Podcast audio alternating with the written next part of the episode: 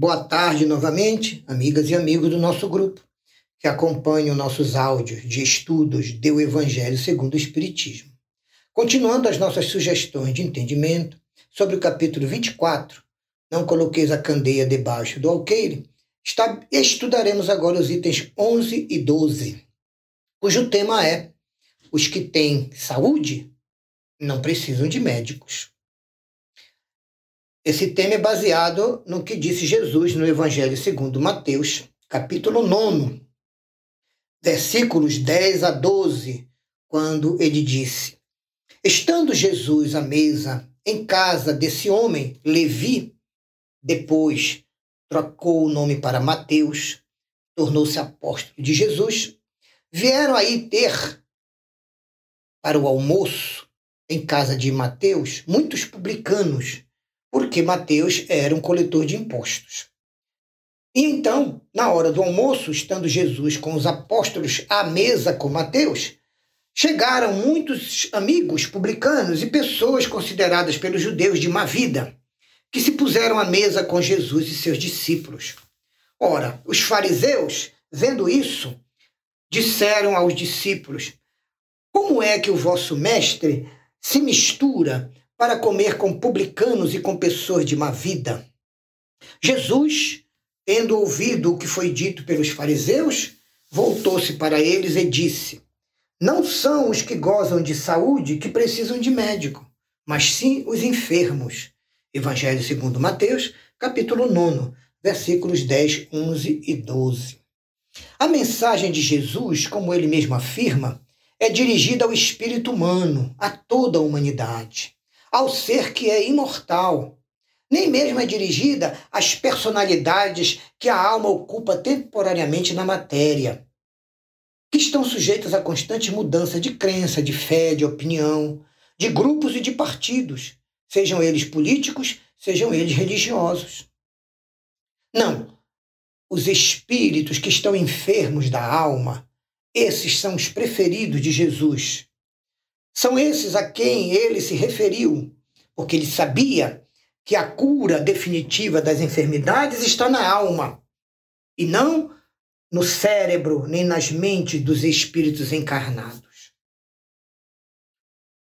E Jesus não fazia acepção de pessoas. Ele pregava àqueles que tinham condições de ouvir, fossem eles de qualquer raça, sexo, condição, idade, cultura e nacionalidade. Os seus espíritos é que lhe interessavam para que ele, o Cristo planetário, pudesse despertar no coração desses irmãos o futuro Cristo interno, que iria passar a dirigir as suas vidas para sempre. Jesus se cercava especialmente dos pobres, dos excluídos, dos deserdados, porque eram esses os que mais necessitavam de consolações, de apoio, de ajuda. Também ele tinha grande atenção aos cegos, aos paralisados, aos que eram dóceis, aos que tinham boa fé. Porque esses pediam apenas um pouco de alívio, um pouco de ajuda, um pouco de proteção para abrirem seus corações e receber a semeadura da verdade que Jesus veio revelar. Por isso, Jesus não procurava, de preferência, os orgulhosos. Porque os orgulhosos, os vaidosos, os prepotentes, os egoístas julgam possuir toda a luz e toda a sabedoria do mundo e têm a ingênua ideia de que de nada precisam dos outros. Ora, não há ninguém tão rico que não chegue a precisar de uma ajuda um dia. Nem há ninguém tão pobre que nunca possa dar alguma coisa aos seus semelhantes. Por isso, Jesus era visto constantemente falando, ensinando, curando, almoçando, jantando, despertando justamente os mais necessitados de tudo, que viviam excluídos das esferas egoísticas das sociedades, das grandes famílias tradicionais dominantes, tanto entre os romanos quanto entre os judeus. Eram também excluídos e marginalizados pelas ordens sacerdotais. E aqueles que tinham uma tradição socioeconômica e religiosa poderosa. Daí Jesus declarar que os enfermos da alma, que estão desejosos da cura real, que é a cura do espírito, serem eles o foco principal do seu interesse revelador das leis de Deus misericordiosas e cheias de luz e de verdade. Essas palavras de Jesus, como tantas outras, encontram no Espiritismo a aplicação que lhes é devida.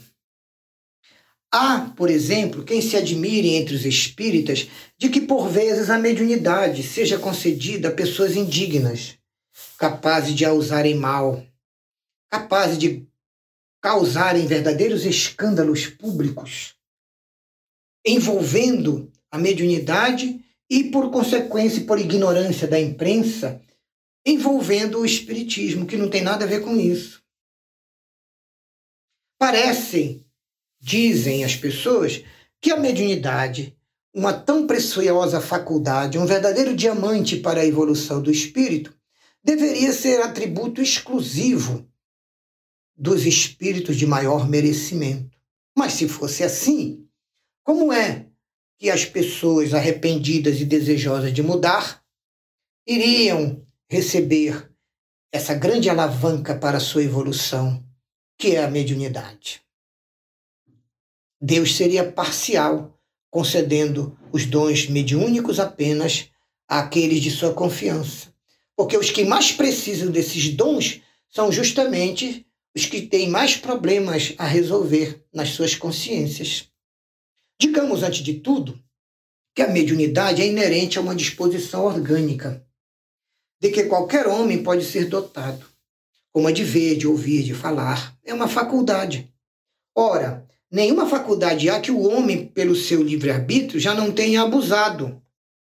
Se Deus houvesse concedido, por exemplo, o dom da fala, Somente aqueles que seriam incapazes de pronunciarem palavras ruins, negativas ou más ou palavrões, muito maior seria o número de mudos na terra do que o número dos que falassem. Então, Deus outorga faculdades ao homem e lhe dá a liberdade de usá-las, mas não deixa de punir quem quer que seja quando delas eles abusam. Ora, da mesma forma, se só aos mais dignos fosse concedida a faculdade mediúnica, o dom de se comunicarem e de receberem mensagens dos espíritos, quem é que ousaria ser médium?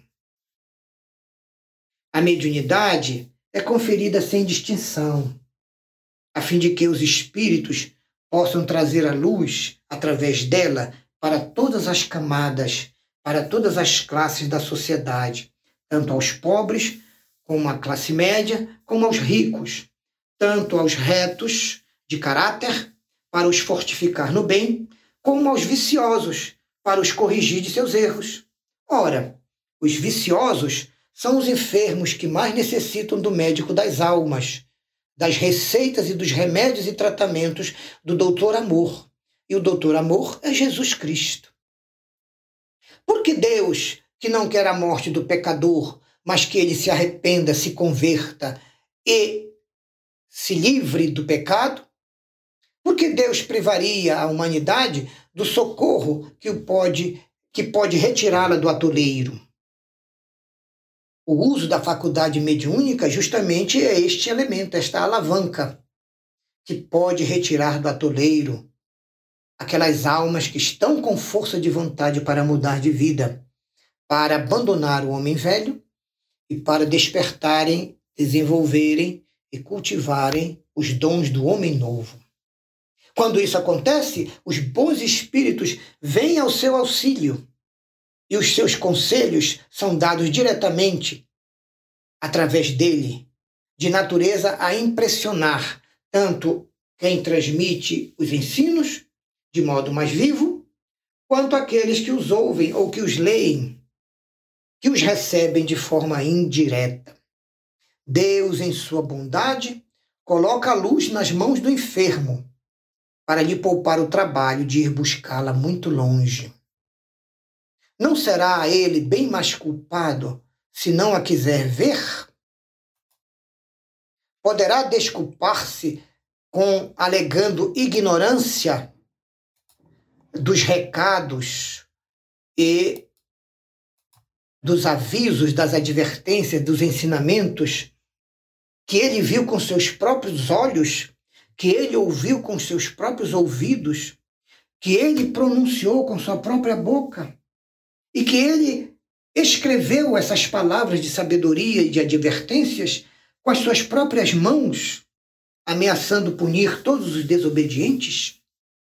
Como ele vai dizer que não sabia? Não há como se explicar. Se não aproveitar o médium, o exercício de suas faculdades mediúnicas, primeiramente em si mesmo, no seu comportamento e na sua vida, poderá ser punido pela perda ou pela suspensão da faculdade que lhe fora outorgada, e da qual, nesse caso, se aproveitarão os maus espíritos para o obsidiarem, para enganarem esse médium desidioso, preguiçoso, sem prejuízo das aflições reais que os servidores indignos, os corações orgulhosos e os egoístas terão de passar naturalmente pelo simples aplicar da legislação divina. Portanto, em termos de mediunidade, podemos garantir que ela não implica necessariamente em relações habituais somente com espíritos superiores. A faculdade mediúnica é uma aptidão para servir de instrumento mais ou menos útil aos espíritos, em geral. Podem ser bons espíritos, podem ser espíritos medianos e podem ser espíritos não evoluídos. Então, o que é o bom médium? O bom médium não é aquele que se comunica facilmente, mas sim aquele que é moralizado, evangelizado e simpático pela lei da afinidade, da atração e repulsão de fluidos. Ele é simpático aos bons espíritos. E somente deles, pela conexão mental e moral do coração, somente deles tem assistência. Unicamente neste sentido é que a excelência das qualidades morais se torna o principal elemento fomentador do bom uso das faculdades mediúnicas. Encerramos aqui os nossos comentários sobre os itens 8 a, 10, a 12 e agradecemos a todos que nos ouviram, que participam dos nossos comentários pedindo a Jesus que a todos nos abençoe e desejando a todos muita paz.